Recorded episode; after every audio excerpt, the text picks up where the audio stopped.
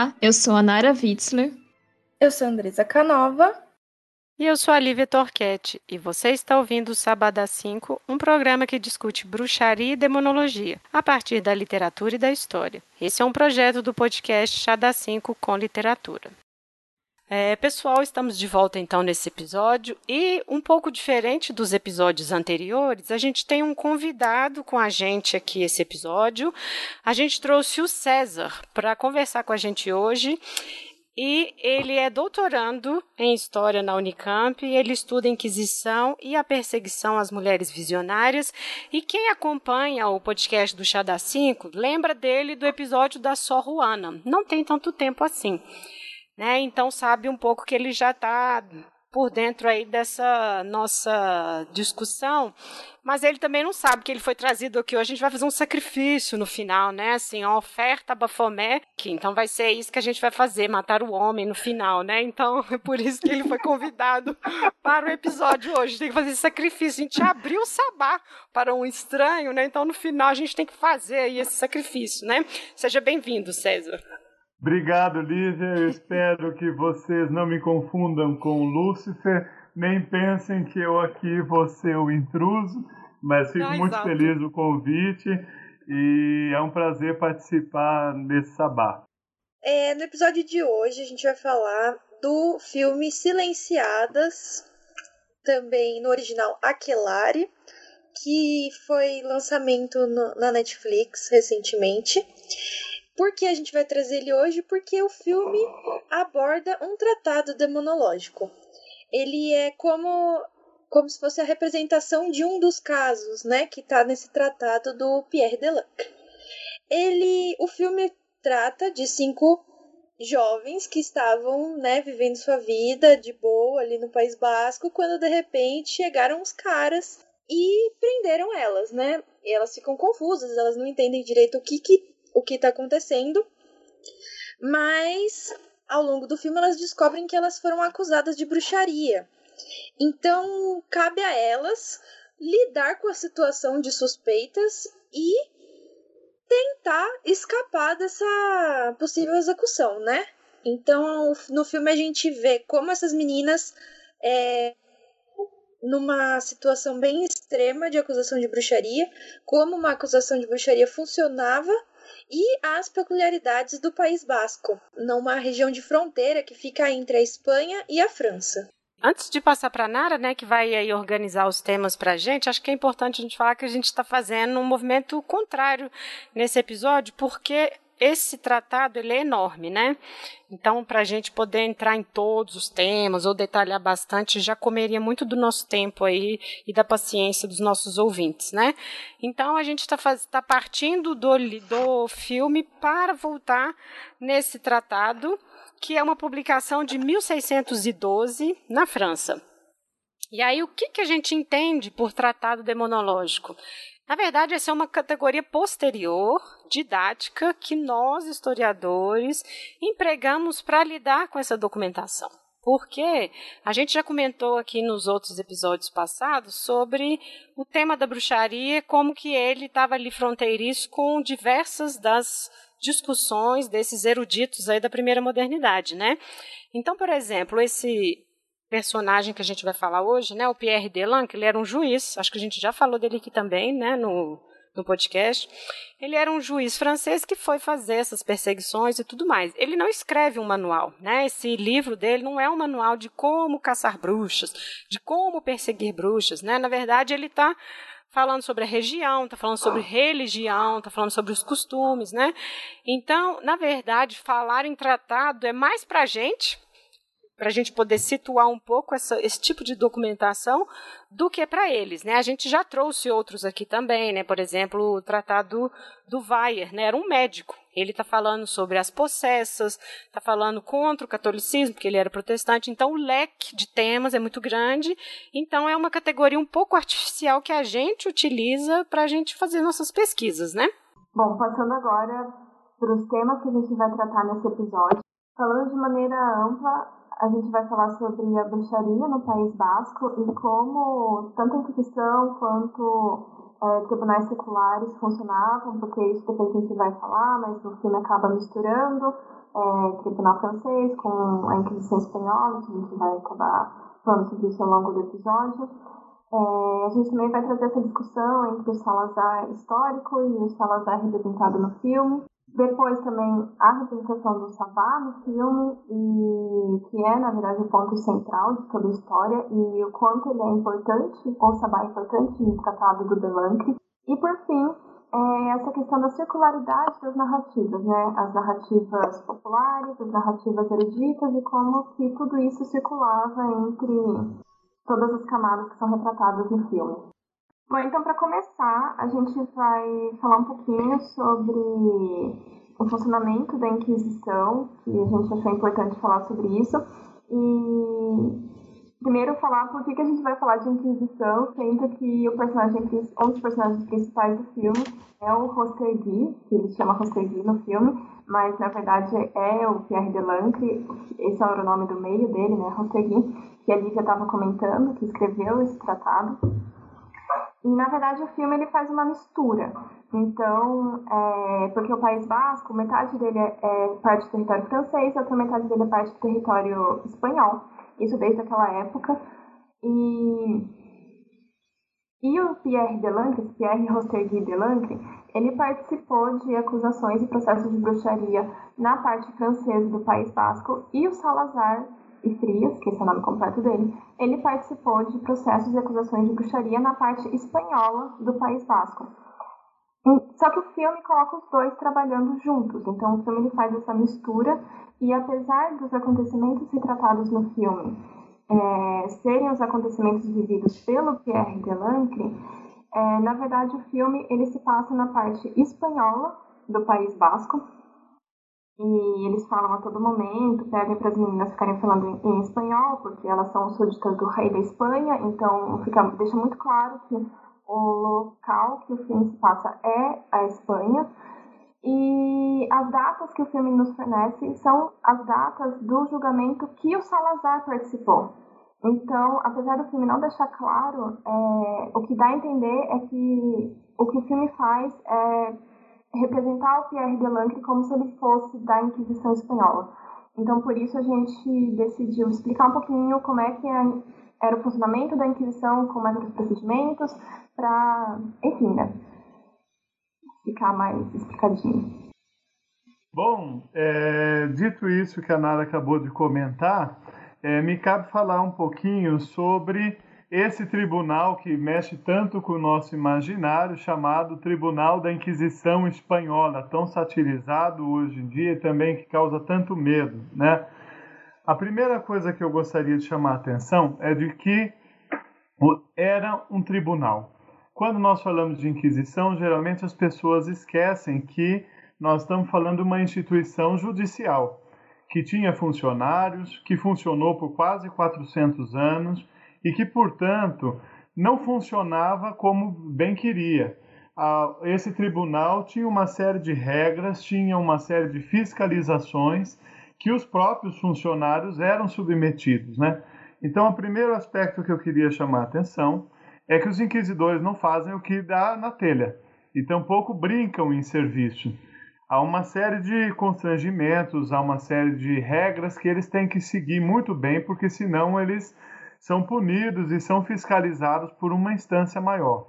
Como tribunal, esse tribunal existiu em pelo menos 27 sedes locais.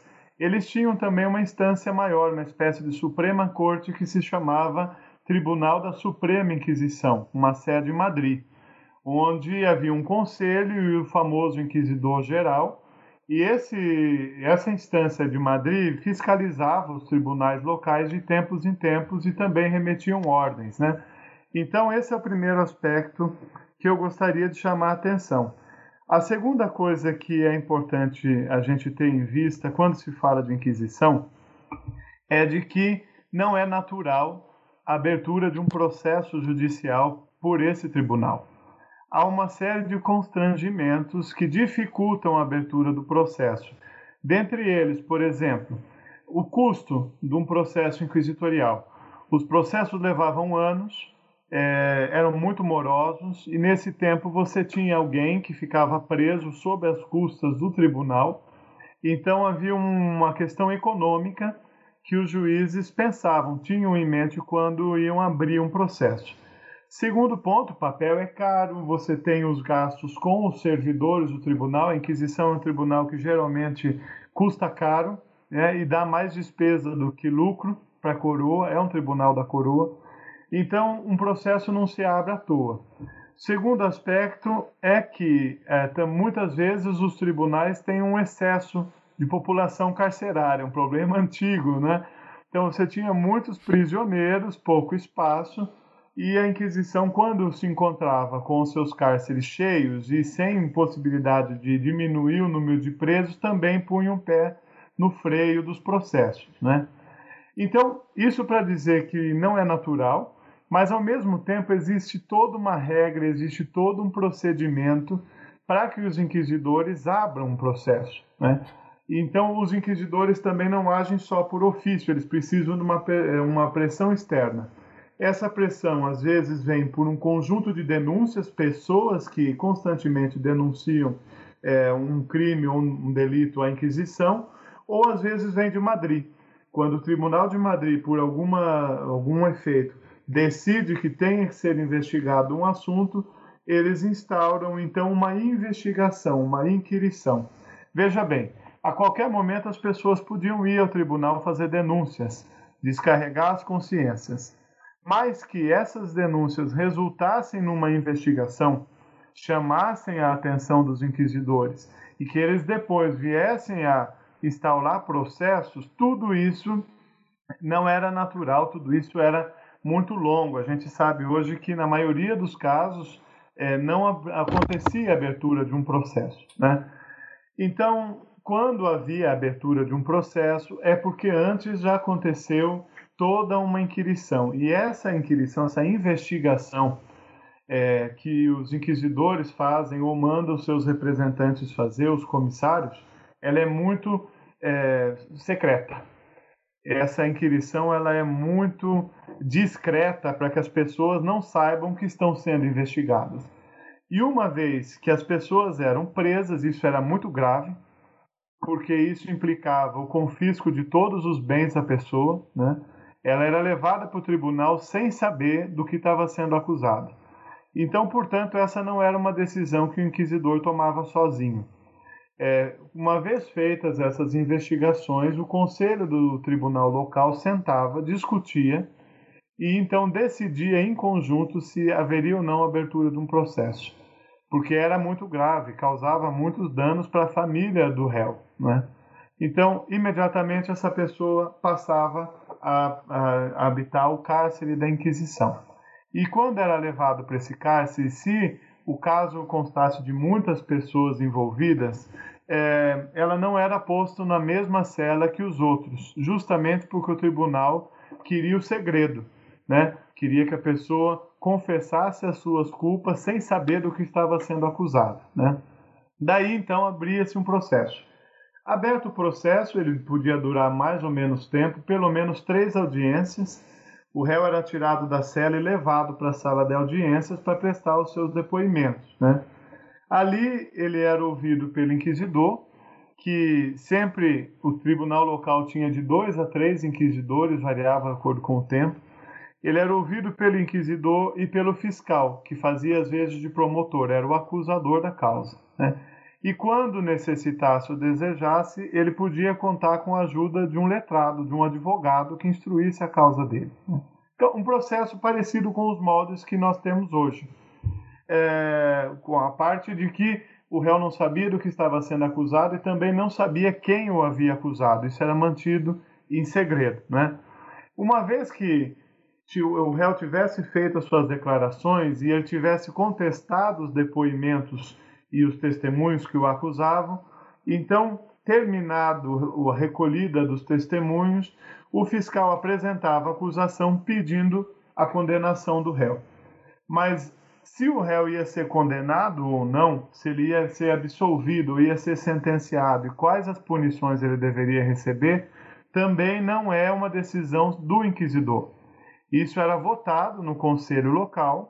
Esse conselho era composto pelos juízes, pelo promotor da causa, por alguns é, letrados espertos que prestavam consultoria ao tribunal e pelo representante do bispo. O representante do bispo tinha assento na comissão. Eles votavam a sentença. E se todos não tivessem concordado numa mesma sentença, a regra era clara. O processo tinha que ser remetido para Madrid, onde ele ia ser novamente averiguado por esse tribunal. E então, em Madrid é que se decidia a condenação, a absolvição final e as penas do réu. Né? E se essa pena, uma vez aplicada, então o réu só tomava conhecimento dela no chamado auto da fé, que era a leitura da sua sentença. Essa leitura podia ser pública, nos famosos autos da fé públicos, que tinha uma procissão de condenados, isso levava dias, tinha uma festividade, as pessoas assistiam, ou então podia ser privada, na sala da audiência do tribunal ou na, numa igreja no domingo, por exemplo. Né? Então, por que, que eu estou dizendo tudo isso? Estou fazendo esse histórico do processo. Porque não acontece como o filme sugere. Né? Há vários é, elementos do filme que são é, muito diferentes do que acontecia na prática. Primeiro, que no filme é, as rés são acusadas, entre, entre vários fatores, por uma criança.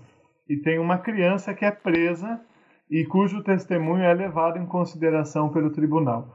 É, foi muito polêmico isso na Espanha e em Portugal, uma polêmica nunca resolvida, mas de vias gerais o tribunal não aceitava testemunho de crianças, de menores, porque elas não podiam fazer esse testemunho por ser justamente por serem menores, né? Esse é um primeiro ponto. Segundo ponto é que o inquisidor sozinho não tinha autonomia para tomar as decisões a seu bel prazer de condenar ou não as pessoas, como acontece no filme, né? Ele tinha que é, tomar essa decisão conjuntamente com outras pessoas e consultando a polêmica com o Tribunal de Madrid. Mais um aspecto: não se abre um processo com testemunho só. A regra da Inquisição era muito clara de que as pessoas, a Inquisição contava com a possibilidade de que as pessoas mentissem. Então você não podia abrir um processo com base numa única testemunha tinha que haver muitas testemunhas e elas tinham que ser postas em contradição, porque a prova testemunhal no processo é, exigia essa disputa de relatos, né? Então, esse é um outro ponto que o filme deixa claro. E por fim, no filme, uma vez que as personagens são condenadas, elas ficam sabendo da condenação dentro do cárcere, onde elas conviviam. Duas imprecisões. Personagens acusados do mesmo assunto não podiam compartilhar a mesma cela, isso era muito irregular, elas não, justamente para não falarem entre si do assunto, que deveria ser secreto, e muito menos elas ouviam a condenação antes de serem levadas para ouvir essa condenação na sala do tribunal ou no, no auto de fé. O filme anuncia que o auto de fé vai acontecer e elas ouvem da cela sua condenação, né? Uma vez condenadas, também a gente sabe hoje que a minoria dos casos só resultavam em condenação à morte. Havia a, a leitura da condenação, e então, quando as pessoas eram condenadas à morte, elas eram queimadas fora da cidade, na ausência dos inquisidores. Os inquisidores não assistiam à cerimônia da queimada das vítimas, como acontece na primeira cena do filme, onde os inquisidores já assistem aqueles corpos femininos sendo queimados. Né? Então, é, a gente percebe bem que é, o filme, enquanto objeto artístico, tem uma visão que dialoga com a memória, com a expectativa do público sobre o que foi a Inquisição Espanhola, mas que é, é bem diferente do que realmente a historiografia tem apontado sobre o funcionamento do tribunal. Eu penso que, por exemplo, a Nara colocou muito bem ao falar desses dois personagens mas eles deslocaram né, a experiência francesa para a Espanha. Então, todo aquele tipo de investigação feita é exatamente o que o Delanque fez. Delanque era um juiz secular. Na França, a... as perseguições não foram né, é, levadas a cabo por um tribunal inquisitorial. A prática era inquisitorial, a gente sabe isso, né? São os, são os os juízes que investigam, os juízes que inquirem, os juízes que condenam, eles fazem tudo. Eu fazia até a brincadeira aí do certo juiz lavajatista, porque é isso, o juiz fazia tudo do início ao fim. Então, assim, é, quando eu vi o filme e lendo, né, depois de, ele é um dos tratados que eu trabalho na tese, né, eu tive a impressão que a pessoa realmente pegou essa experiência do Labour, que é a parte básica francesa, porque é, estavam tendo problemas de fronteira dos pescadores espanhóis do lado espanhol com os do lado francês. E aí isso chega para a corte do Henrique IV. Mais reclamações de bruxaria. E aí o Henrique IV dá cartas patentes para o Pierre Delanque dizendo: olha, faça essa investigação. E isso começa em julho de 1609, só para situar, né? 1609 era para ser uma, uma missão até novembro. Só que como o filme também mostra, né, a coisa dos motins, dos marinheiros e tudo, ela é interrompida antes. E de fato, né, historicamente ela é interrompida antes, ele é expulso do vilarejo, né, assim. Enfim, as pessoas lá agridem todo mundo.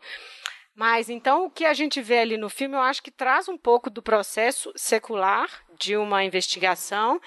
E é muito interessante porque as cinco meninas foram presas juntas e tem um relato, assim, que é ótimo, do Delancre, que é, assim, ele está dormindo no andar de cima de um hotel e elas estão presas embaixo, assim, porque existe isso também, né? Todo o processo do laburo, a gente tem testemunhas e a gente tem acusadas.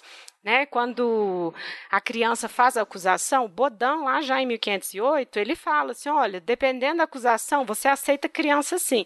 Então, para a França não tinha tanto uma, uma, problemática, né, com acusação infantis e tudo mais, né? E depois a gente vai ter Salem essa questão também, porque na Inglaterra teve as bruxas de Pendle lá, né, que foi acusação infantil, isso chega nos Estados Unidos, né? Então isso nos parece mais comum do que é, enfim, era comum, né? Então, tinham as acusadas, que foram apontadas por terceiros, mas tinham as testemunhas. E é isso que vocês estão dizendo. Elas tinham 12, 13, 14 anos, 16. Acho que a mais velha tinha 22. 22 anos, se não me engano, né? Então, acho que isso é uma coisa interessante que aparece no filme, elas lá presas juntas, enfim, né? Mostra que elas não sabiam bem por que, que estavam sendo presas e tudo mais. Então, acho que essa diferença acho que é legal para os ouvintes, como o César explicou todo o processo. É, da Inquisição espanhola e como que era um, um processo secular. Ao mesmo tempo era caro também, né? E os parlamentos é, centrais, como Paris, Bordeaux, eles tinham resistência contra os relatos de bruxaria vindos do interior. E aqui pensando, tudo fora de Paris é interior tudo fora de Paris é interior, a corte está em Paris, tudo é campanha, né? Tudo é campo, tudo é agrário e tudo mais. Então, vou colocar entre aspas, tinha um grau de ceticismo quanto a essas acusações. Então, às vezes, tinham casos que começavam nesses vilarejos e tinham que ser levados para parlamentos maiores porque eles né, não acreditavam muito, tinham que gastar muito dinheiro com esse tipo de processo e tudo mais, né? Então eu acho que é interessante fazer essa diferenciação mesmo entre os processos, né? Super importante, Lívia, você fazer essa diferenciação da França e da Espanha, porque de fato nós estamos falando de um território complicado e complexo chamado País Basco. É um território que foi rateado entre as duas coroas, entre o século XVI e o século XV, e é também um território que conhecia de perto perseguição à bruxaria. Né? Na parte espanhola, nós temos pelo menos quatro é, processos é, de, de é, perseguição a bruxas que antecedem esse processo que nós estamos falando de 1608. Então, ao longo do 16, em vários momentos houve, houve acusações de bruxaria é, no País Basco, mas o diferencial desse momento final do século XVI é que já há um tribunal com sede em Logronho, Tribunal da Inquisição, e esse tribunal tem os seus comissários espalhados pelos vilarejos do interior e são eles que, em 1608, encaminham uma série de denúncias de bruxaria. Né? Começou com a Maria de Timirchurri, que era uma, uma camponesa que havia vindo do Labur e trouxe notícias de bruxas que é, comiam é, crianças, bruxas canibais, e a partir desse relato disparou uma série de denúncias de bruxaria. Então o tribunal resolveu tomar é, conta desse episódio. Quando o tribunal é, toma as primeiras medidas em 1608, chega ao País Basco um novo inquisidor chamado Alonso de Salazar e Frias, é, retratado no filme não como inquisidor, mas como um escrivão. Ele é o velho, né, é, que anota as coisas que o Rostegui pede para ele anotar, é mais ou menos cético, né? O nome do personagem do filme remete ao Alonso de Salazar e Frias, que foi um dos três inquisidores é, de Logronho encarregados de é, dar andamento aos processos de bruxaria no País Basco, né? Então, ele chega em 1609, ele é um homem de cerca de 44 anos quando ele chega, e chegar no posto de inquisição era um posto de carreira. E quem era esse Alonso de Salazar e Frias? Ele era um advogado. Ele era um advogado com uma carreira muito bem sucedida. Ele havia estudado cânones em Salamanca. Depois, por indicação de um professor dele de Salamanca, ele foi trabalhar no cabido da Catedral de Jaén, onde ele passou uma boa temporada da vida como procurador, representante da catedral. Ali ele ficou amigo de um bispo de Jaén chamado Sandoval Irojas, que o levou para Toledo para ser também procurador do cabido da Catedral de Toledo. E é esse Sandoval Irojas, arcebispo de Toledo, que veio a ser inquisidor geral. Então, quando o Sandoval Irojas é eleito para ser inquisidor geral, vaga um cargo de inquisidor é, no País Basco e ele manda então o Alonso de Salazar, um homem de confiança dele, para tomar as rédeas desses processos de bruxaria. Então, quando o Salazar chega, ele é um advogado de carreira, um canonista, ele é um homem que trabalhou a vida inteira com processos, com um sistema judicial da época, né? É, ele é espanhol, passou a maior parte da vida dele na Andaluzia e ele vai para outra ponta do país, chega como forasteiro, né? ele desconhecia a cultura do País Basco, ele desconhecia é, as redes da, do País Basco, ele desconhecia a paisagem e desconhecia a língua do País Basco. Né? E chega num tribunal onde havia dois colegas que já eram velhos de casa, dois padres é, que, diferente dele, não eram padres seculares, padres ligados ao bispado, mas eram padres de ordem religiosa, né? o Juan del Valle Avalado e o Alonso de Becerra, dois homens velhos, já trabalhando há muito tempo no Tribunal da Inquisição local, portanto cheio de relações ali no bispado, né? E ele se indispõe com esses padres sobre o processo. O Salazar é o que se chama, podemos chamar com muitas aspas, um homem cético. E cético porque, sendo um canonista, ele acredita que os processos precisam seguir as regras do processo canônico muitas testemunhas, né, levantamento de provas e ele questiona os hábitos dos seus colegas, né? Então é ele o personagem retratado como um alter ego do inquisidor Rostergui no filme. Não, na verdade, é, essa representação do Salazar no filme é uma, é uma das coisas que me incomodou, talvez uma das coisas que mais tem me incomodado no filme. E assim, eu entendi que no filme ele tá lá para ser um contraponto, que nem o César falou, cético do Delancre. E em vários momentos ele é até assim, uma, representado como um alívio cômico do, do Delancre, né? Tá lá o Delancre dando aquelas ordens. E, e o Salazar claramente não concorda com aquilo, mas ele é só o escrivão. E aí, assim, aparece o Salazar revirando os olhos e, ai, que saco, tá bom, vou lá e fazer.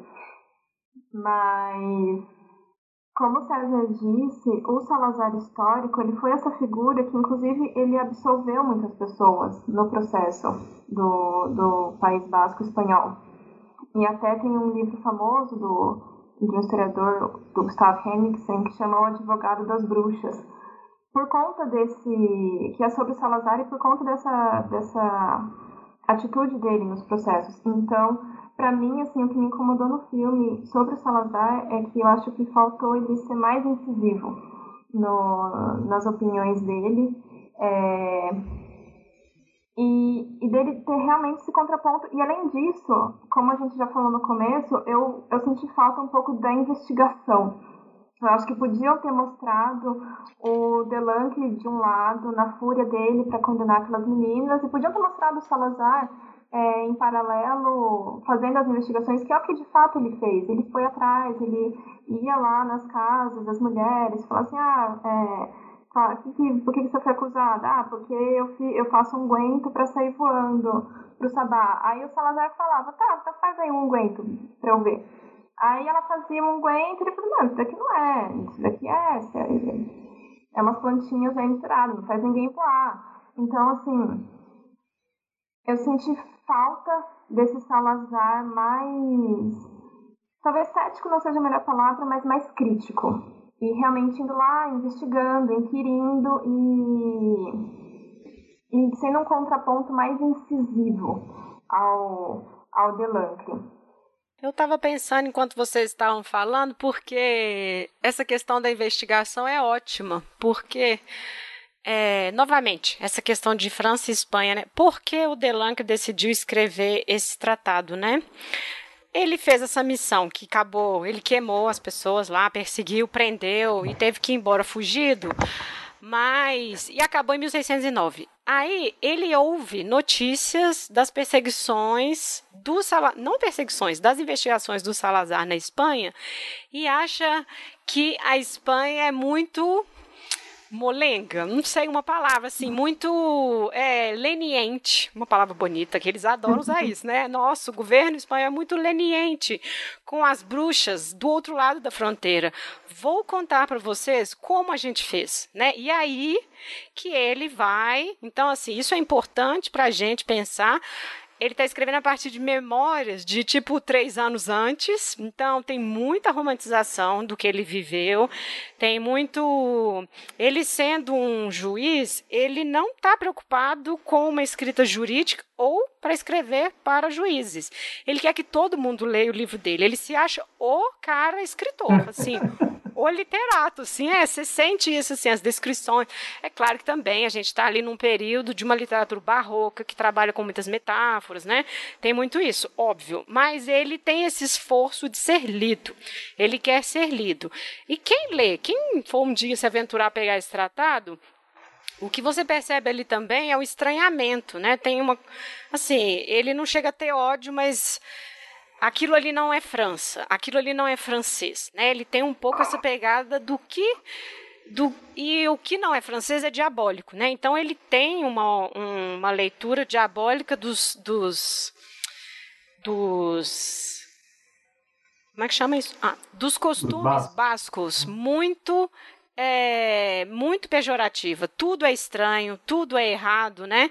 Então, você vai lendo e você vai vendo assim que ele é uma exaltação à França, é uma exaltação da profissão dele, porque tem isso também, né? Assim, nós inquirimos melhor que a igreja. Nossa, ele perseguiu um monte de padres, né? Muitos padres foram acusados de bruxaria, e isso eu gosto de ver também no filme porque eles estão sentados numa taberna lá e o padre preocupado, isso é uma coisa que a gente pode até já depois passar para o próximo tema, né? Que o padre está preocupado com as plantações, com a galinha que não bota mais ovo, o leite que talha, enfim, questões que a gente já comentou em outros episódios do podcast que são muito ligadas à vida cotidiana, né? As condições materiais mesmo, as questões do vilarejo. E tá lá o Rostergui e o Salazar falando de Sabá, falando de inversão do mundo, né? Inclusive eu amo essa cena, ele falando da inversão, assim, amo.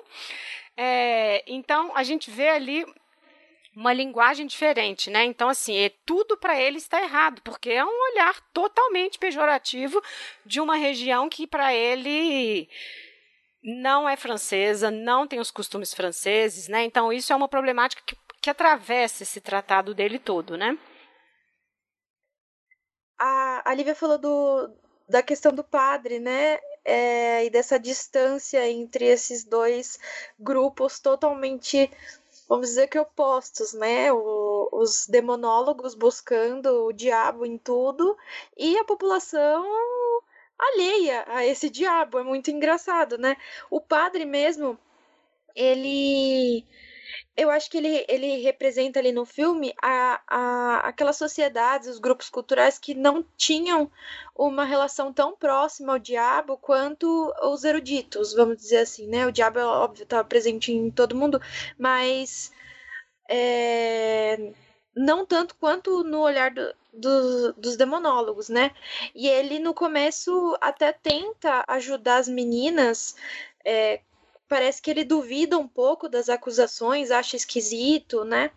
E acaba que ele absorve essa, essa ideia do diabo e, e de que e do sabá mesmo, né, e tudo que a gente vai falar mais para frente, mas é muito engraçado como ele representa essas sociedades mesmo, né, que no começo ainda estranhavam esse estereótipo enquanto ele estava sendo construído e depois acabam absorvendo e reproduzindo, porque no final do filme, né, no, é, no, do ápice do filme, vamos dizer, ele acaba temendo aquilo que ele antes no começo estava meio que duvidando. Ele fica chocado com tudo aquilo que ele vê, com todas essa, essas atitudes demoníacas e diabólicas, assim, né? Então eu acho, achei interessante esse, esse processo do padre mesmo, né?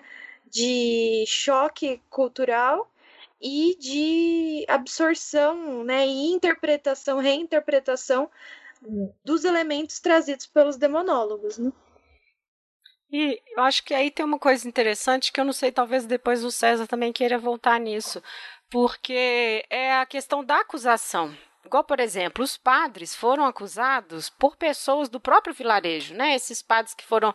Não aparecem no filme, mas no tratado morrem alguns, mas tem dois casos mais emblemáticos que são dois padres, né? Assim, um é muito jovem, tem uns 25 anos, e o outro 86, muito idoso, né? E os dois são mortos. Eles não conseguem escapar. Mas é gente do próprio vilarejo que denuncia. Então, essa essa rede de acusações muito ali pequenininha dentro do vilarejo, isso é muito importante. Porque quando o César falou do senso comum, né, eles não chegavam lá assim, ah, nossa, vamos ver que quem que tem cara de culpado, né? Porque você traz essa ideia, igual a Andresa falou, e a partir dessa ideia que você começa a ver as acusações circulando, né? É, na questão histórica dessa perseguição, é interessante que o bispo de Bayonne ele tenta intervir, manda uns padres é, abrir a cela de outros, uns fogem, uns vão embora para as colônias. Então, assim, quem conseguiu fugir, fugiu. E aqueles que ficaram presos foram lá torturados, interrogados e tudo mais. Então, é um aspecto que é interessante a gente pensar, assim, que é a coisa do vizinho. O vizinho que te entregava, né? Assim, qual era a motivação, isso aí são coisas que a gente pode, através dos documentos, tentar construir hipóteses, né? Mas, assim, é uma querela muito dentro do vilarejo, né? E quando a Andresa fala dessa coisa da circularidade, é porque é isso, você vai incorporando elementos e o estranhamento que eles têm, né, daquilo que eles estão trazendo. E um outro ponto que eu acho que é importante é o da linguagem, né? Ali tá, a gente está fazendo, o filme está situando na Espanha, elas falam em basco entre elas e assim, ele também tem asco, né? Assim, acho que essa representação é bem europeia, sabe? Assim, depois eu fiquei pensando nisso, é bem europeia olhando o mundo, assim, sabe? Tipo, selvagens. Vocês são selvagens falando essa outra língua, né? Mas enfim. O Delancre, quando ele vai para o Labur, ele não sabe um A em basco. E aí ele tem um intérprete que é um padre. Então você, vamos aí ouvintes imaginarem essa situação. Você está investigando bruxaria, torturando pessoas baseado na tradução de um intérprete que nunca saiu do campo então, as meninas lavavam o basco, ele traduzia para o francês, ele lá preenchia lá as notas dele lá. Então, imagina isso tudo. É claro que não tinha como dar certo, né? Assim, não tinha como se salvar disso não, né? Então, assim, isso é um dado que assim, quando eu fui, né, estudar sobre isso, eu fiquei chocada. Eu falei, nossa. E o Delang tinha suspeita do intérprete. Ele falava: será que elas estão falando isso mesmo? Que está tentando defender?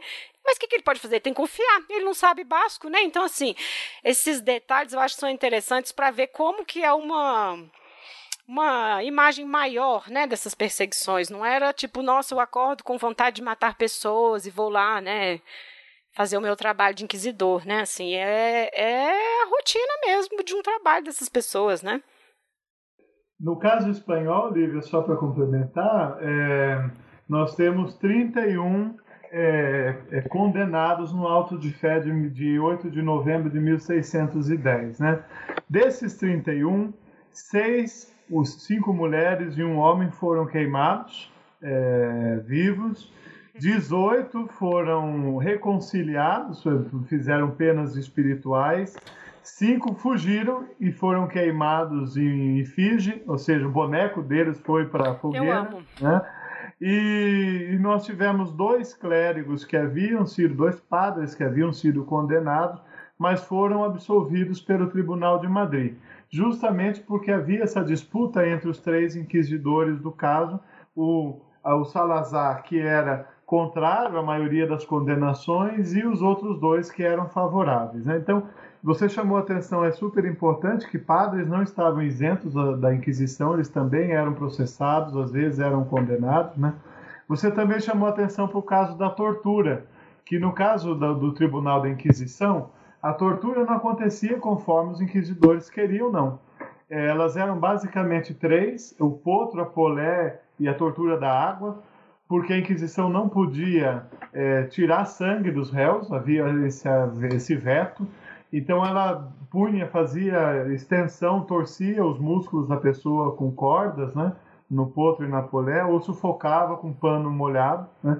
Mas isso era sempre votado no tribunal, não era assim conforme quero, na presença de um médico, né? O médico também acompanhava se o paciente estava bem, porque se ele não tivesse com muita dor, perdesse a consciência, ele corria o risco dele mentir. E era tudo que a Inquisição não queria. Né? Então havia regras também para isso. E é interessante, sim, isso que vocês estão dizendo dos padres, porque, olha, os inquisidores são, são pessoas que têm uma formação acadêmica na época. É, se fosse atualizar para hoje, o inquisidor tem mestrado e doutorado nas melhores universidades da é Espanha. É né? Eles tinham mestrado e doutorado é, em Salamanca, ou em Santiago de Compostela, ou em Alcalá de Henares, né? mas chegavam na aldeia e encontravam padres que, no caso do País Basco, nem espanhol falavam e que às vezes eram iletrados, não sabiam nem ler nem escrever, tinham aprendido latim de orelhada só para rezar a missa, né? Uhum. E eram padres ali do local que tinham uma série de alianças no local, né? Então, é, é, claro que havia um desprezo dos inquisidores quando encontravam esses colegas de sacerdócio que eram, é, eram gente que inculta, não é? falando outra língua, sem saber teologia, é, enfim. Então, quando a Inquisição chega, tem uma, ambiguidade aí. De um lado, ela instaura violência, porque ela impõe o processo, impõe a obrigação de se falar sobre o assunto, né? pedagogiza, ensina a população o que é bruxaria, mas ao mesmo tempo que ela impõe esse processo, ela também controla porque a partir daí a violência é canalizada para dentro do tribunal e as denúncias são conduzidas via processo judicial. Né? Então, os vizinhos estão sempre se denunciando, estão sempre falando mal do padre, falando mal do vizinho, enfim, denúncias sempre aparecem, mas precisa haver um, um start, precisa haver um, algum motivo que faz com que essas denúncias sejam encaminhadas para um processo e esse processo, quem sabe, venha dar em alguma condenação no final. Quando eu estava Além desses tratados para tese, uma das fontes do Baudin é o Pedro de Valência. Ele é um espanhol também, vocês aí devem conhecê-lo. E aí, quando você falou do auto de fé, que se lia, né, assim, a condenação e tudo, ele faz uma crítica assim, medonha, porque ele fala: vocês estão ensinando as pessoas. As pessoas vão acabar de ouvir o que vocês estão dizendo e elas vão tentar executar o que vocês estão falando. As pessoas vão sair daqui pensando que é possível voar. Então, assim, ele faz uma crítica enorme, e isso eu acho que é fundamental. Porque a gente está numa época que as pessoas não liam, né? Assim, a gente tem ali uma camadinha bem né, assim, concentrado de pessoas que vão ler, né? Então você aprende o quê? Como o César falou, de orelhada, né? Então, o perigo que era você descrever ah, essa pessoa passou um guento no corpo e falou tais palavras, e aí ela tentou voar. Gente, a pessoa mais curiosa vai tentar fazer isso em casa, né? Assim, aquilo vai aparecer lá embaixo. Não tente isso em casa, né? Assim, é esse, esse tipo de coisa que acontecia. E assim, a gente tá, eu tô aqui fazendo piada, mas era uma preocupação, o bodão o tempo todo, né? Assim, no, no tratado dele. E ela falou as seguintes palavras, mas que eu não vou colocar aqui. Ah, ela contou isso, mas que que eu escolhi não colocar aqui. Então era uma questão. Você falar sobre bruxaria, mas sem ensinar muito. Você acusar as pessoas, mas sem dar o sinal ou indicar como que faz tal prática ou não, né? Então, assim, é o que a gente vê né, no trabalho do Bodan, que é esse jogo de sombra e luz. Você tem que falar sem ensinar que é o que o César acabou de falar, e acaba que você ensina. Você explica para a pessoa que é bruxaria a partir daquilo ali, aquilo ali é reelaborado, que é a maravilha das narrativas orais, né, gente? É exatamente isso, né? Elas vão sendo reelaboradas e vão sendo passadas para frente, né? Uma outra coisa que eu queria que a gente voltasse, você falou da tortura. E no filme tem uma cena medonha da tortura, né? E aí eu gostaria de comparar com o tratado. Porque isso é uma coisa séria. Quando eu comecei a ler o tratado, eu achava divertido. Assim, porque as descrições são engraçadas, né? Assim, assim, entre aspas, gente, muitas aspas assim de engraçadas, porque ele conta com naturalidade as descrições dos sabás, da do corpo do diabo. Então, assim, você vai lendo aquilo, você acha divertido, né? Não é à toa que eu fui estudar isso, porque eu acho né, legal. Mas a cena é super crua. E essa cena ele descreve no, no tratado. Ah, a gente chamou um médico que veio de Viena e ele é ótimo para. É, achar a marca do diabo, né? Então, para quem assistiu o filme, nesse momento vocês estão vendo lá, ele está enfiando uma agulha profundíssima no braço dela, assim, uma coisa medonha e ela e ela assim, é, não, horrível. E ela segurando para, enfim, para não gritar, né? Enfim, uma coisa terrível. Então, assim, aquilo ali, não acho nem que eles entendiam como tortura. Aquilo ali era um teste, né, para ver se ela tinha a marca do diabo. A gente já falou dela aqui, né, que é esse local no corpo onde a pessoa não tem sensibilidade nenhuma e o diabo ali te marcou, né, desde o seu, do seu nascimento e tudo mais. Então, assim, eu acho que aquilo ali é ótimo para a gente. É uma verossimilhança, né? Não vamos dizer é exatamente daquele jeito. Não é isso, né? Mas eu acho que ele é, aquilo é possível, sabe? E, aquele tanto de gente ali em cima olhando, né? É tão cru, é, é cruel, é tão cru, né? Assim, eles estão obstinados ali naquela busca, né? Assim, eu acho que é, é uma cena muito interessante. É, voltando um pouco para a questão da, da circularidade cultural ali, né? Essa, esse choque de culturas entre o, os bascos e os demonólogos, isso me lembrou muito da, das obras do Ginsburg, né? O historiador que a gente já citou algumas vezes aqui também.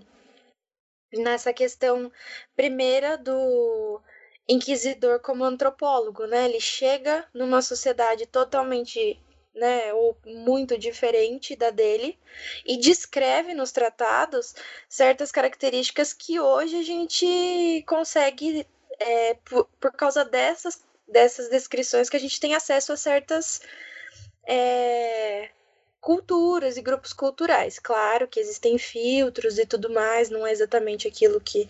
Né, que realmente acontecia, mas é muito interessante esse, esse choque cultural e como que a questão da bruxaria vai se adentrando nessas culturas, né?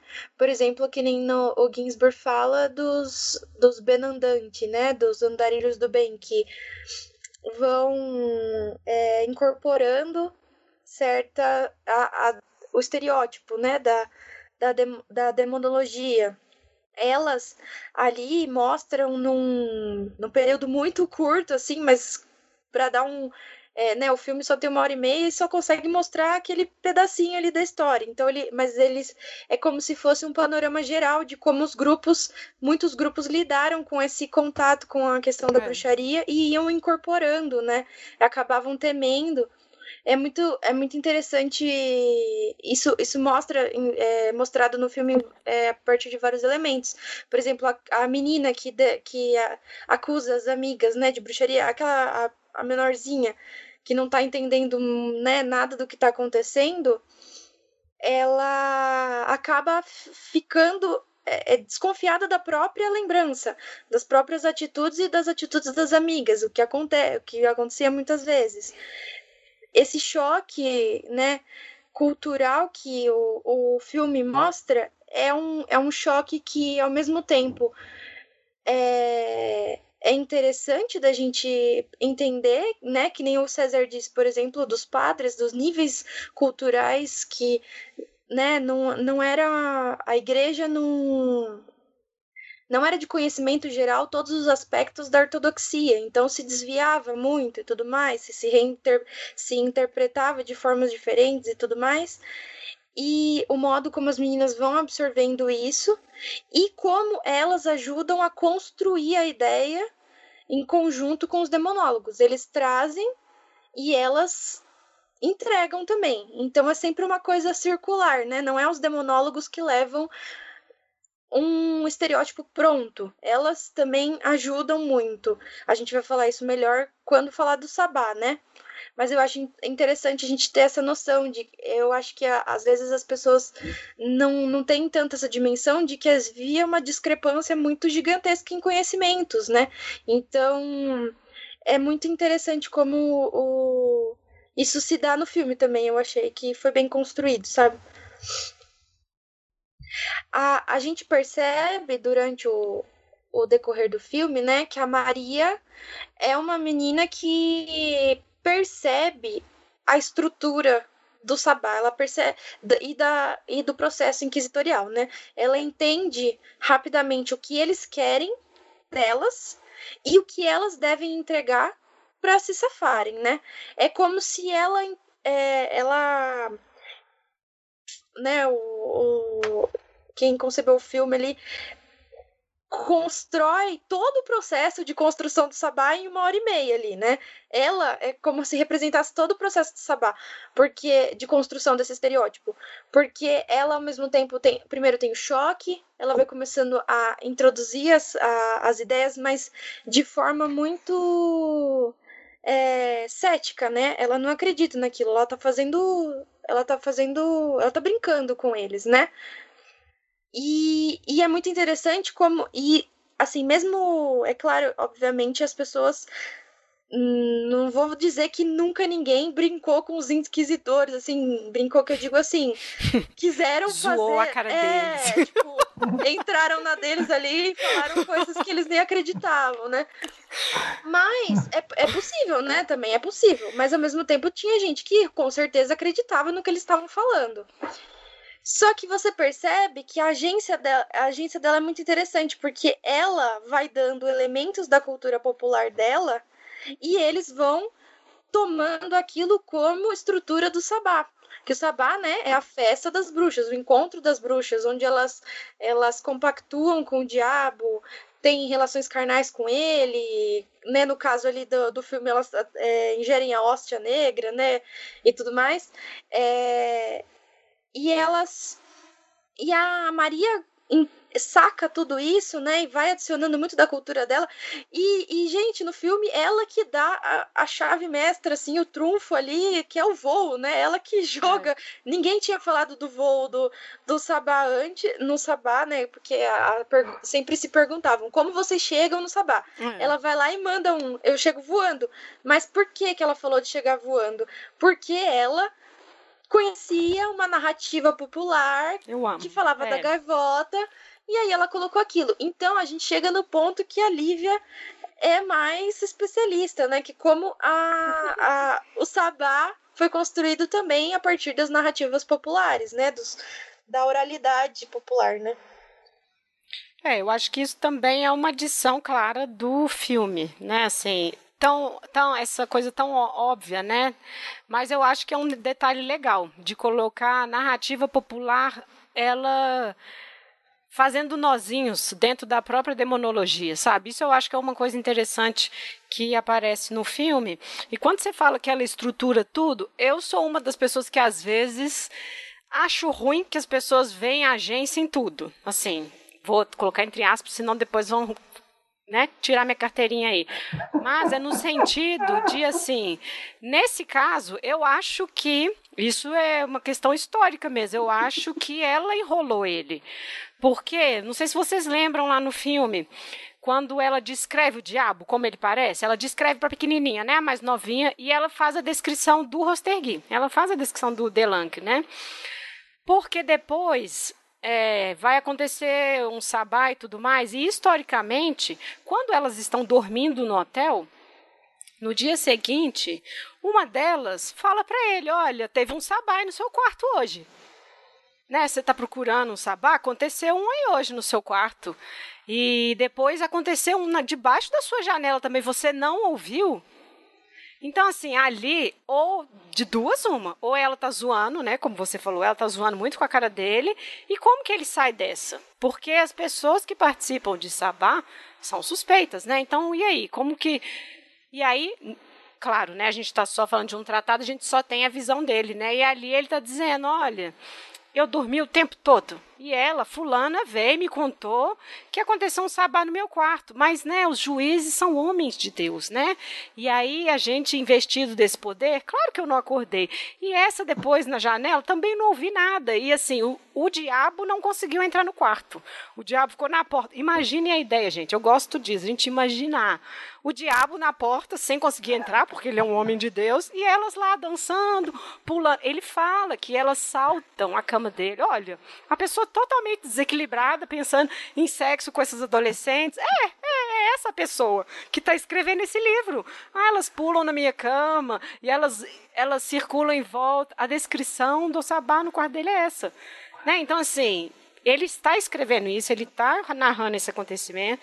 Então, eu acho assim, pensando historicamente, é interessante por que ela foi dizer isso, entende? Por que, que ela foi dizer que está acontecendo um sabá ali, né? Então, a gente pode, enfim, discutir nessas coisas, né? Agora, a questão do sabá, assim, eu acho que esse tratado ele é legal porque ele não tem tantas novidades, porque a gente está sempre batendo na nossa tecla aqui de que a gente vem caminhando de uma tradição muito antiga, né? Assim, nessa construção desse mosaico, desse construto que veio a ser o sabá, né? Então, o Delanque, na verdade, ele reúne tudo, né? Ele reúne banquete, a gente já falou de banquete, já falou de canibalismo, já falou de orgia, a gente já falou dessas coisas todas, né? E ele reúne tudo, e na segunda edição de 1613 é que ele vai ter a gravura, que no filme, coitado Salazar tá lá sendo obrigado a desenhar, né? Assim, e ele, ah, anote tudo e tudo mais, né?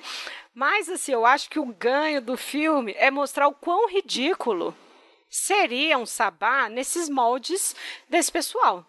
Né, assim, a inversão, a gente pode, a gente vai falar aí, né?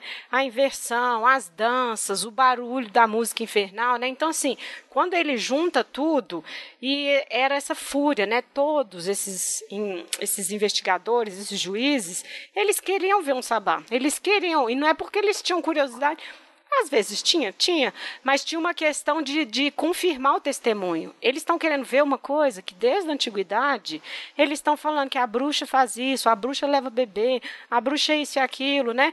Ah, e aí a partir ali do, do 16, ah, elas estão se reunindo. Então, assim, eles têm essa fúria de presenciar, eles têm essa fúria de ver, né? Então, essa coisa do ver, é por isso que ele vai atrasando, né? Assim, o o dia do julgamento, ela fala, ah, no dia tal, da lua tal, é que a gente vai se reunir, né? Assim, é um pouco o artifício do filme, né?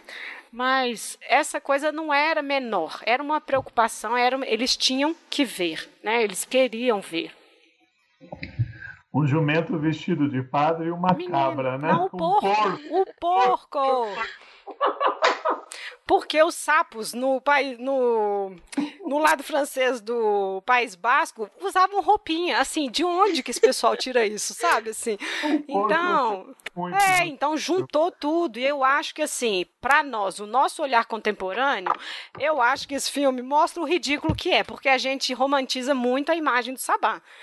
Né? A gente livre dançando nas florestas, que lindo, deve ser ótimo mesmo, assim. Mas essa ideia erudita é aquilo ali. Então, assim, você vê o ridículo da coisa, né? Então, eu acho que é uma sacada muito didática aquilo ali. É, como a Lívia falou, né, é, das meninas, eu só tenho que corrigir, eu falei que é Maria, mas Maria é outra, é a Ana que, que estamos hum. falando. Eu sempre me confundo o nome dela. Mas eu também acho uma agência possível. É, é, é possível que elas tenham. Alguém tenha feito isso, sabe? De fazer troça com eles, né? E, e, e eu acho que, assim, pensando um pouco na, nessa coisa visual do Sabá no cinema, sabe? Por exemplo, na Bruxa, no filme A Bruxa, o sabá é muito essa coisa que o feminismo adotou bastante, sabe? Mulheres nuas, rodando ali, voando e tudo mais, né? Assim, meio que uma coisa do poder feminino mesmo. Ali o sabá do o Aquelari ali, ele ele é totalmente isso mesmo, né? É, é bizarro, né? É, a gente dá risada é, se vê, mas o o Delancre tá lá todo assim fascinado e, e assim entrega tudo que ele quer ver mesmo, né?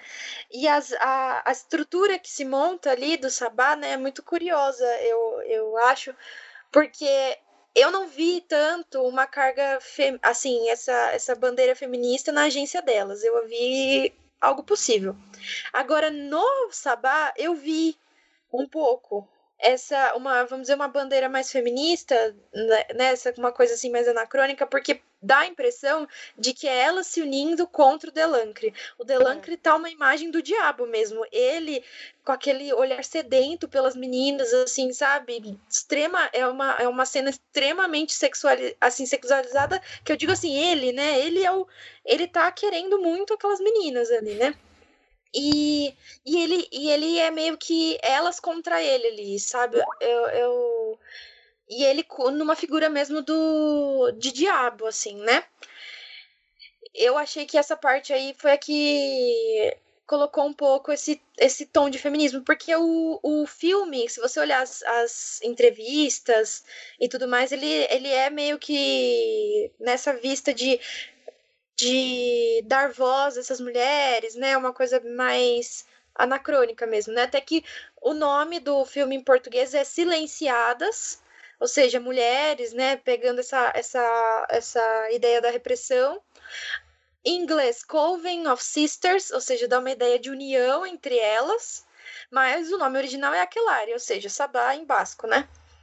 Mas não tô falando também, a Nara já já vem e, e, e vai fazer suas críticas, né? Mas eu, eu antes disso, eu queria só falar um pouco do, da questão da, da, das estruturas ali do Sabá, que eu achei muito interessante. O, a, questão, a questão da dança é uma, é uma coisa muito importante no, no Sabá, porque a dança, na sociedade, vamos dizer, normal de Deus, ela era muito importante. Ela mostrava como a sociedade estava funcionando de forma orquestrada e de forma organizada. Agora, no Sabá, tudo é ao contrário né? A dança é ao contrário, os instrumentos musicais são diferentes, né? E tudo mais. Vai depender do lugar de, de onde a gente está falando. E isso mostra, né? Como que é, é, o símbolo da sociedade ao contrário, da sociedade invertida. E tem um ponto que eu achei muito ótimo, quando eu olhei, eu falei, nossa, que incrível, que é a menininha mais nova, que eu esqueço o nome dela, ela começa a fazer tipo umas acrobacias. E aí é. ela olha assim debaixo das pernas dela.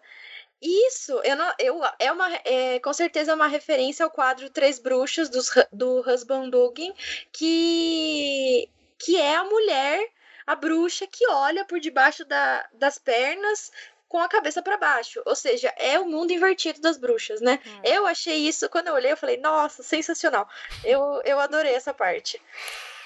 Você tá falando das danças e é, tem uma parte engraçada, porque ele faz questão de nos contar no tratado dele que, na sua experiência, ele morou em Florença uma época, ele aprendeu a dançar, não sei o quê. E aí ele fala dos passos, como você. Gente, isso num tratado da, né, da bruxaria. É, ele fala dos passos, como deve se conduzir da dança, para fazer o contraponto dessa dança infernal, sabe? Então, assim é por isso que eu fico batendo nessa tecla, né? O tratado é muitos temas, né? São temas múltiplos que estão ali dentro. E quando você falou isso da dança, também vem, né, dessa tradição que a gente já está falando há mais tempo. E uma outra coisa, tudo, todas as aglomerações, saudades, todas as aglomerações dos bascos, para ele era sabá. Feira, festa junina, festa junina entre aspas, festa de São João, né? Assim, que que era um problema para ele também. Então, para as pessoas que eram convocadas como testemunha, se ele estava falando de aglomeração para fazer isso, tinha essa tradução para festas. Então, vocês imaginem. Era um lugar que chegou uma hora ele contando lá os dias e onde que acontecia, que uai, era um três sabás por dia, porque tinha feira de manhã lá, xepa, tinha festa na casa da fulana, atrás da paróquia. Então, assim, é um pouco que vai caminhando para o absurdo, né? Assim, desse olhar muito estigmatizador dele, desses costumes, do calendário básico mesmo, né? Eles tinham essas comemorações uh, próprias que para ele tinham essa leitura, né? Tá, mas eu queria só dizer que eu achei genial quando eu li lá no roteiro a história da dança.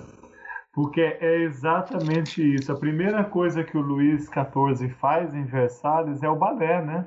É. é organizar a dança. Tem a Clara da USP que estudou o balé de Versalhes e ela mostrou justo isso. Quer dizer, pegava um monte de nobre do país inteiro enfiado dentro de um palácio com 20 mil pessoas. Como é que esses caras não se matam, sendo que eles passaram a vida inteira se matando, né? ele organiza pela dança. E a dança é, é a cópia da, do, da, é a cópia da harmonia do universo.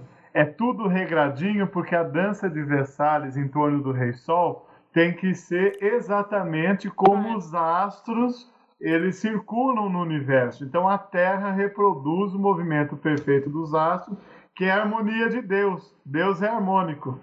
E aí quando eu li o argumento de que o sabá é inversão, é a desordem, a menina enfiando a cabeça no meio das pernas, a acrobacia. Gente, é isso. Eu falei, cara, genial, é exatamente é. isso, né? É, e eu acho assim, um filme você tem que fazer escolhas, né? Porque essa obra são 600 páginas, né? De um cara lá romantizando as suas memórias, né? E tudo mais. Tipo, o capítulo, sei lá, só o capítulo dele falando do mar são 50 páginas. Só isso daria, assim, um desdobramento gigantesco, né? Ah, então, não sei. Eu vejo mais como uma escolha. E eu, e eu acho que foi uma escolha feliz para mostrar. Vocês acham que o Sabá é legal? Olha, era isso aqui que eles imaginavam que era. Era aquela e cena é... do Salazar rindo né? Olhando assim, aquela cara de. E é a gravura. A gente tem a gravura toda, que é a gravura, enfim, a gente tá, já, já falou muito dela, né? Que é da, da, da edição de 1613, né? que ela concretiza todos esses anseios desses caras, né? Então, assim, eu acho que é isso. Eu acho que é uma questão de escolha, né? Porque é sutil. A gente está falando de um cara que está diabolizando tudo que ele encontrou ali, tudo era estranho, né? A própria questão das meninas, né? Que ele era seco nelas. Isso dá para ver no tratado. A gente lê, a gente tem essa impressão. Ele descreve os cabelos, descreve como elas se vestem e tudo mais. Tem uma fixação com essas adolescentes, né? E o que ele encontra quando ele chega lá são mulheres independentes, porque são vilarejos marítimos, né? Assim, os marinheiros vão, ficam meses até Terra Nova, no Canadá, depois eles regressam, né? Nessa ausência dos maridos, dos irmãos, dos são elas que administram a cidade, são elas que ajudam no serviço, né? Nas missas, são elas que participam da questão administrativa, né? A Nathalie Simon Davis fala disso no no retorno do Martanguer também, né, que os bascos eles tinham é, até leis para terra muito específicas, mulheres que herdavam terras, né, se dividia terras entre irmãs e irmãos, né? Então assim, isso para ele é um caos. Isso para ele, ele fala, olha, essa região aqui não foi cristianizada direito essa região, por isso o problema com os padres também.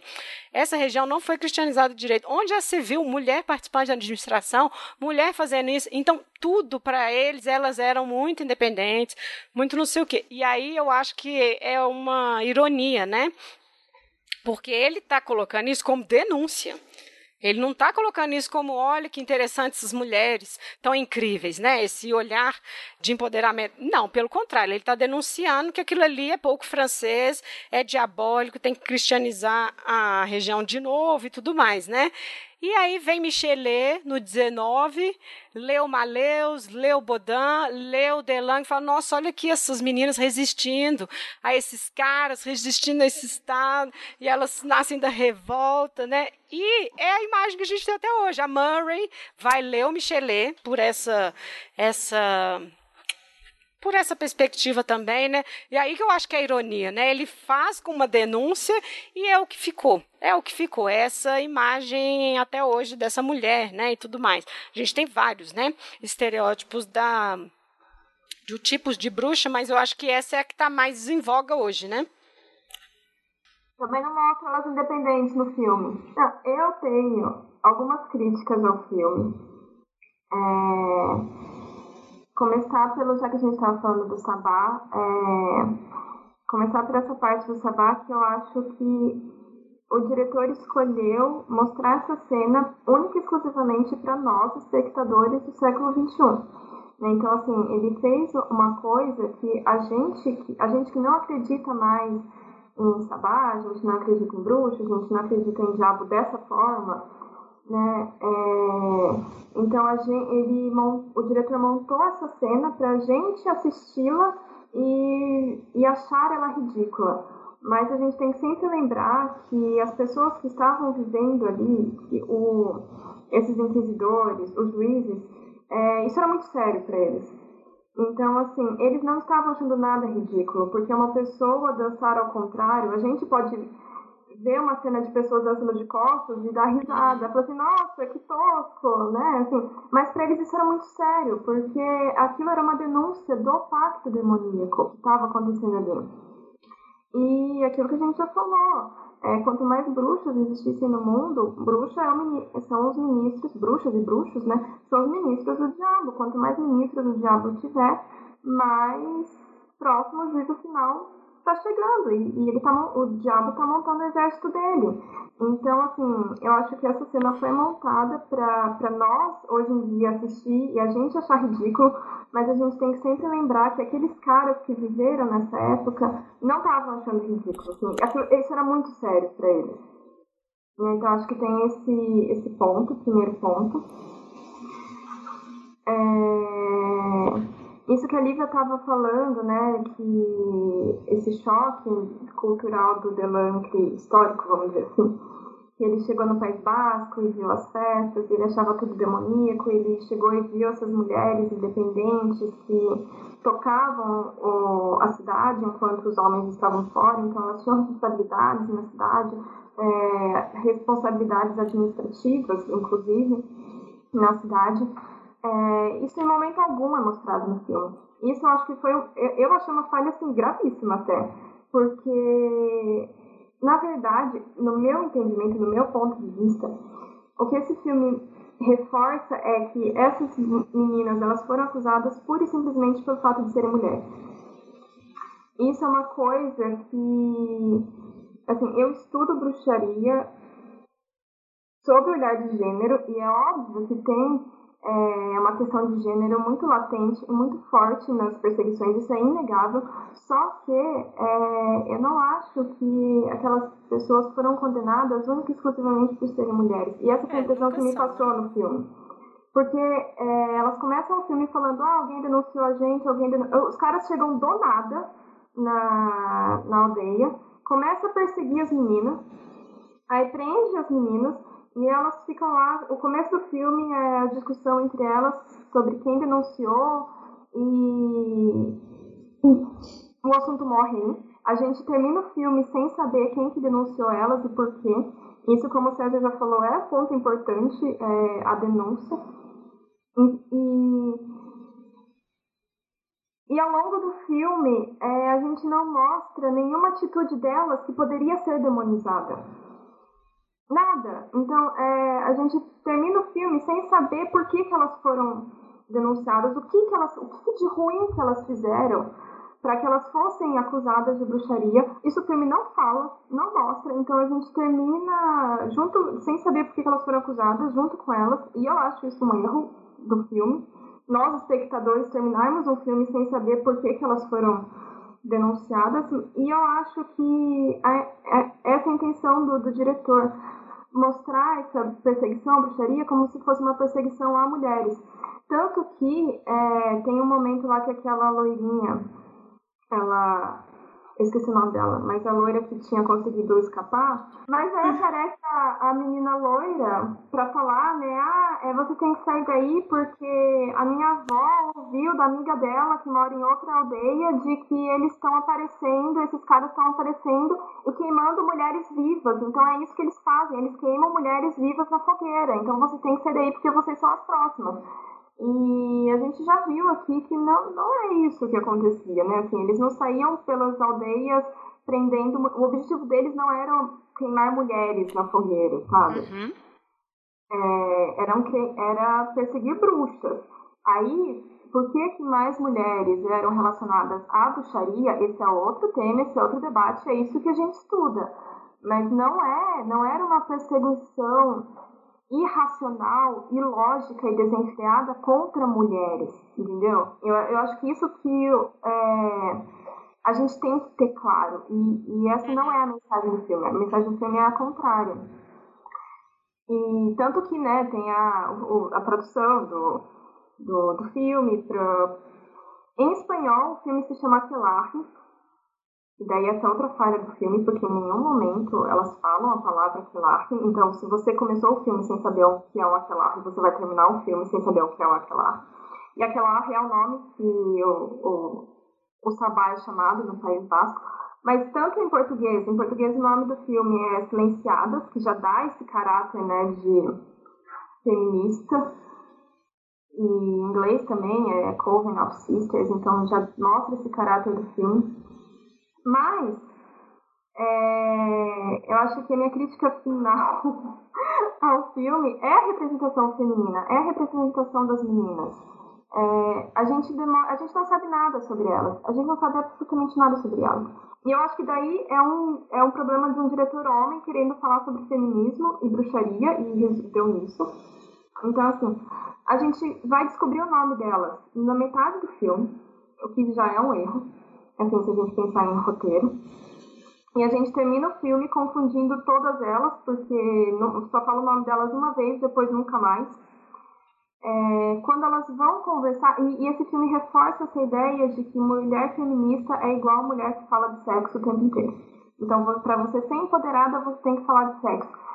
Os únicos momentos que mostram elas conversando né, fora da, da prisão elas só falam sobre sexo, elas só falam sobre homens o tempo inteiro. A gente não sabe quem elas são, a gente não sabe de quem elas são filhas, de quem elas são parentes, o que elas fazem, qual é a ocupação delas na aldeia. O que elas fazem na aldeia? A gente não sabe. Quais são os sonhos delas? A gente não sabe. Então, assim, não tem essa. É, a, gente, a gente tem empatia pelo que elas estão sofrendo, porque elas são pessoas, são seres humanos, e tortura é uma coisa horrorosa. Ninguém aqui está defendendo, mesmo quando a gente fala, né, da, do procedimento da Inquisição não é uma defesa da Inquisição de, de forma alguma, assim, foi um momento é. horroroso da, da história, que tem que ficar lá no passado, mas a gente não cria uma conexão com essas meninas, entende? Com essas mulheres. E, e eu acho que isso é um problema. E, e é um, eu, acho, eu, eu acho que eu já tô cansada de ver filmes e obras onde a mulher feminista, ela é feminista porque ela tem que ser sensual. A femme fatale, sabe? Eu acho que a femme fatale, ela teve o espaço dela no cinema lá nos anos 40, 60, já deu de femme fatale, sabe? E eu tava até conversando com, com a minha. Não, se vocês acham que eu fiquei revoltada vendo esse filme, vocês não viram a minha irmã. A minha irmã. a minha irmã foi ofendida desse filme. E aí eu tava até conversando com ela sobre o, o musical do Corcunda de Notre Dame, o musical da Disney, no, no teatro. Que a Disney tem os desenhos, mas tem os, os teatros, né, os musicais, peças de teatro que são sempre maiores e tem mais cenas e são mais sérios. E no musical tem uma cena que o, o Frollo, ele chama a, a Esmeralda para inquiri-la, né? E aí eles começam a ter um debate teológico, inclusive, sobre se dançar é pecado ou não. E assim, eu acho que é uma forma de você trazer esse debate demonológico de uma, uma maneira completamente palatável para o público entender. Então, pro, o, o Frollo, apesar de ele ser essa, esse personagem que ele tem esse desejo sexual pela Esmeralda, isso é claro, mas ele em momento algum é representado como irracional. E eu acho que esse é uma das questões também do filme, desses filmes silenciadas. É, mostra, fica o tempo inteiro mostrando ah, esses padres e a Inquisição, seja a Inquisição, seja Tribunal Secular, como, uma, como se eles fossem completa, completamente lógicos e racionais e tivessem essa fúria desenfreada. E, e no o Frollo, né, do, do Corpo Místico Dama, não, ele tem esse desejo sexual, mas ele também tem debates racionais. Ele constrói o argumento dele racionalmente. E nesse, nessa cena, quando a Esmeralda percebe que ele, ele tem esse desejo sexual por ela, é, ele até fala: ah, você podia voltar aqui outro dia pra gente continuar essa nossa conversa, tá tão agradável. Aí ela já dá o pé atrás. E ela já fala: não, é, eu não vou cair na sua. Então, em momento. É, eu acho que esse é um bom exemplo de mostrar uma acusada de, de bruxaria, porque na história a Esmeralda é acusada e condenada por bruxaria. E, mas a sexualização da Esmeralda é única e exclusivamente feita pelo Frollo. Essa sexualização do corpo dela está só na cabeça do Frollo. A Esmeralda, em momento algum, usa do corpo dela como objeto, como objetificação e como sexualização para tentar escapar. E é a única coisa que as meninas no filme fazem é, aquelas, né, enfim, pode ter acontecido? Claro que pode.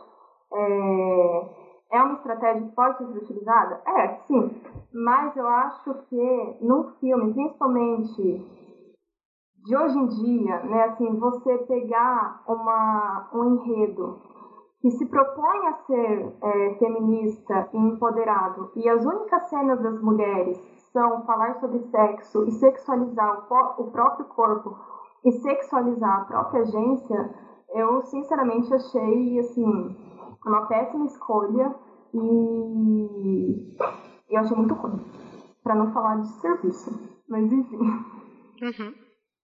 Bom, gente, é, para terminar a conversa, é, eu gostaria de dizer que assim como o Rostergui repudia ao mesmo tempo que ele tem um tesão, um fascínio pelo sabá, a nossa sociedade tem a mesma relação com a Inquisição espanhola. Ela, ao mesmo tempo que fascina e convida, todo mundo tem curiosidade sobre ela, ela, ao mesmo tempo, por torturas e outras motivações, ela gera um repúdio, mas nunca se deixou de falar dela desde que ela desapareceu há 200 anos atrás.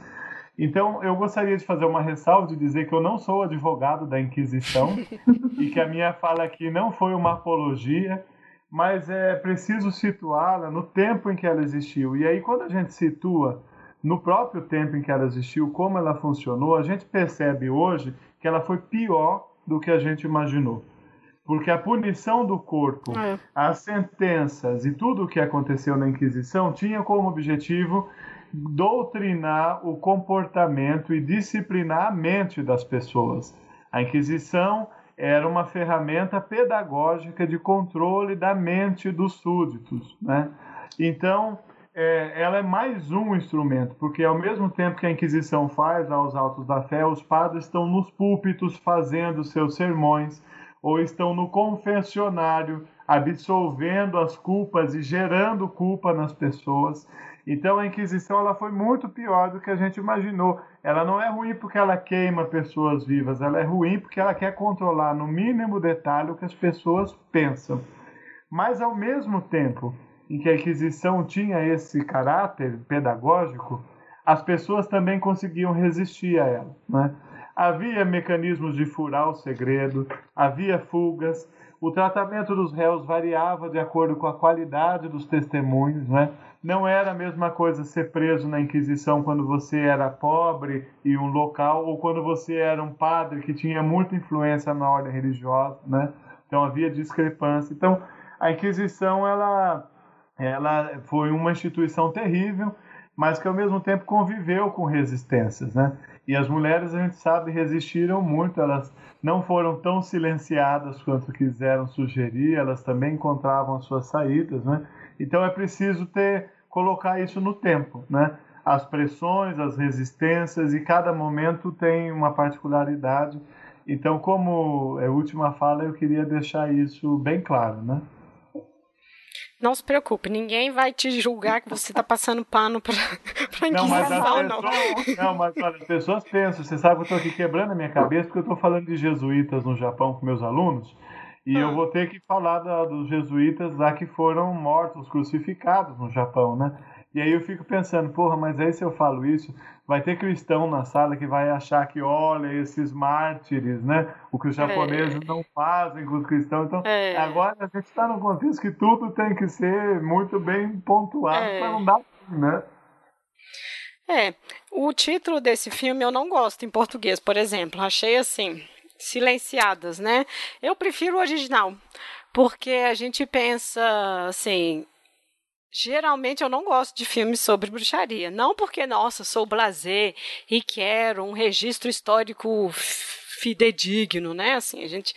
Não é isso. Mas, assim, ele sai do senso comum, né? Assim, nossa, eu nunca ouvi falar de Aquelarre, sabe? O que é isso, então, sabe? Então, eu prefiro até o Coven of Sisters, que já é essa ideia que é muito da nossa atualidade, dessa exaltação, sabe? Então, eu acho que, para mim, fica melhor. Uh nesse sentido de pensar uh, como aquele Nossa, eu nunca ouvi falar. Que bom, agora você já está ouvindo e pensando né, nisso, né, nessa questão. E eu vejo, pensando também numa questão de que uh, a pessoa foi no tratado. Né? Então, assim, a gente não vai ter tantas informações. Enfim, também é o espaço de um filme, né? Não é um documentário, né? É um filme, né? Mas eu fico pensando também na própria quase uma adaptação de partes do tratado. E nisso, eu acho que é um filme que eu trabalharia até dentro de sala de aula. A gente vai fazer as ressalvas, né, dos, das problemáticas que ele vai trazer, mas como um processo secular, como a, a circulação de, dessa, desse diálogo erudito que não era palpável e depois como isso era incorporado, né? Eu acho que assim, o diabo mora nos detalhes e nesse filme eu acho que está nos detalhes também, né? Assim, a vestimenta básica, que é uma descrição que a gente tem no tratado, né? Assim, e muita coisa que se tem é da, dessa época, é ele fazendo essas descrições, então eu acho que isso também é uma coisa importante. Os momentos de inversão que a gente consegue perceber, né? Eu consegui tirar muita coisa positiva do filme didaticamente, sabe? Para poder desconstruir um pouco a questão do senso comum de bruxaria. E acho que o terreno básico, talvez, também é pouco de conhecimento quando a gente fala de Inquisição ou de bruxaria, né? Sempre é Salem, que é bem mais óbvio e tudo mais, né? Então eu acho que é uma escolha interessante para a gente poder pensar, né? E quando eu falo do diabo nos detalhes, né? Quando eu assisti, eu estava conversando com o César antes sobre isso, que o filme já começa trazendo um ponto desse debate, né? Que é sobre como elas vão para o sabá ou como se ele existe ou não, porque eles estão de frente para a fogueira lá discutindo isso, né? Se o se ele aconteceria mesmo, né? E era um debate. A gente está em todos os episódios falando disso, né? O ceticismo muito entre aspas, né? De que nem todos achavam que ele acontecia e se acontecia, se em corpo, se em alma, se em êxtase, né? Então o filme já abre já com esse com esse debate muito mais amplo, né? Então eu acho que é interessante. Ao mesmo tempo, eu concordo que você tem que ter alguns instrumentos para poder acessar isso. Mas como instrumento é, como produto cultural, eu acho que ele é positivo nesse sentido, de trazer isso, sabe? Olha, tem isso aqui também, tem essas outras questões, né? Esses personagens, né? Mas é uma leitura de 2020 também, né? Assim, nessa esteira de um feminismo e tudo mais, né? Eu queria parabenizar a Nara, porque foi uma crítica muito boa mesmo, assim, me fez pensar agora, fiquei pensando tudo. Me arrependi de ter defendido em alguns momentos. Já faço desculpem se, se Desculpa, amiga. Mas... Não, mas achei, achei ótimas as críticas, entendi também o incômodo, assim, a gente tinha conversado antes, né? Mas eu entendi bastante o incômodo, mas também concordo com a Lívia nesse ponto de ter muitos aspectos positivos até o filme, né? Principalmente para tratar a, a bruxaria nos seus detalhes, né? Então eu acho que é, vale a pena ler, ou melhor, vale a pena ver é, ler vai ter que suar, né? É, assim. ler vai ser um pouco complicado. Mas também. Francês fico... antigo. É, fica o convite, né? Nada é impossível. É. Mas, mas eu acho que vale a pena ver o filme, tirar, assim, baseado nessa, nessa, nesse ponto positivo, nesses pontos negativos, né? Mas ainda assim vale a pena ver. Eu acho que, assim, é um filme que, que eu acho interessante. Porque, por exemplo, meu pai assistiu comigo e ficou assim, chocado com várias coisas, viu coisas que ele não tinha certas noções, por exemplo, com a questão da tortura e tudo mais. Eu acho que olhar, né, fogueira com alguém queimando, assim, também dá. Um, traz pro chão, assim, o fenômeno, sabe? Não, não fica numa coisa tão romantizada como às vezes a gente vê hoje, é, hoje em dia. Então achei importante por esses lados. Mas, né, tendo em vista que é um, uma leitura do, do de, né, recente e é. feita por um homem, né? Então é, é, o melhor, nunca, nunca vai ser completa, né? Esqueci de acabar. É, mas tem um negócio que lá no. Eu não tive tempo de investigar, mas uma das produtoras é, que produziu o filme chama Lâmia Produções. Oh, que ótimo. É, então, sim. Quando eu vi, eu falei, nossa, preciso investigar isso, porque Lâmia Produções tem muito cara de gente que gosta mesmo de bruxaria, é. né? Na Espanha tem um monte disso, né? Então, gente que se reúne. Eu fiquei com a impressão que, na verdade, esse filme é uma propaganda contra a Inquisição Espanhola. Então, apesar de ele ser muito. Isso também talvez seja um problema do filme. Apesar de ele ser é, um retrato fiel do procedimento do Delancre, mas no filme é a Inquisição Espanhola. Assim, é inegável que eles estão, são parte da Inquisição Espanhola. E aí eu acho que esse filme é também parte aí dessa. Da, dessa continuidade da lenda negra da Inquisição, né? E assim, nossa, esses padres e bispos é, irracionais que saem por aí queimando mulher, né? Então eu, eu senti falta de deixar claro, é, porque na verdade no filme, na verdade no filme não fala a que ordem eles pertencem. E, e se o objetivo era mostrar a, a atuação do Delancre, ué, por que, que não, não se passa na França? O filme, sabe? É, no final. na França. Eu fui confirmar, Lívia, porque eu estava em dúvida ah, é. disso. Mas eu fui confirmar no final do filme. Eles falam, quando ele está lendo lá o alto de fé das, das condenadas, né? Que elas estão uhum. lá na, uhum. na, nas grades, né? Ele fala exatamente o dia, mas ele erra o ano. O dia do alto de fé de Logronho que é dia 8 de novembro, só que ele fala 1609, foi no dia 8 de novembro de 1610. Mas quando ele coloca 8 de novembro, aí me veio que realmente parece que eles misturaram as coisas aí, mas é na Espanha. Não, e é um alto de fé. É um alto de fé também. Não né? tem alto de fé fora da, é, não, auto de fé da Inquisição. É. é. Isso aí, né, assim, o métodos operandi ali é de tribunal secular, que é de investigação, ir na casa, fazer pergunta, né, mas auto de fé é só das Inquisições, né? É, e depois... Eu... também fazer investigação. É. Mas eu... Não, eu... sim, mas eu tô, assim, eu não vejo ele ali como figura de inquisidor, igual não, vocês estão vendo. Inclusive entendeu? Ali tá para mim, exato. Né? Ali para mim ele tá como juiz, entendeu? Ele misturou. Eu, eu acho que é uma mistura. Então, mas eu senti que o filme quis fazer essa propaganda negativa à Inquisição. Eu senti que o objetivo do diretor foi esse. Uhum. Entendeu? E eu acho que eles viviam, eles podiam ter mostrado como um tribunal secular mesmo, do Delanque, e aí seria, aí seria perfeito. É, não sei. Ainda que seja isso, eu até, eu até concordo, porque, gente, nós estamos falando de um país onde a Igreja Católica ainda é muito influente. É, é um país que brigou até ontem para arrancar o Franco do Vale dos Caídos e, e os bispos dizendo que não iam deixar. E há três anos atrás o cardeal de Valência falando que as feministas eram é, a destruidora de famílias, que o feminismo era diabólico. Então, assim, faz sentido, sabe? Até hoje, assim, é, falando em termos de memória, eu até entendo por que está sendo na Espanha um uhum. filme espanhol por Lâmia Produções é, falando isso hoje. Porque é um país que, assim, que, cara, o, os padres são super retrógrados, sabe? Os bispos também, eles são super influentes. E eles falam que o feminismo é, é uma perversidade, é demoníaco, que está acabando com a sociedade, destruindo famílias. É, eu, quando vi o filme, assim, falando cá para nós, eu pensei que eles estavam resolvendo mais o passado franquista do que o passado de diabólico, entendeu?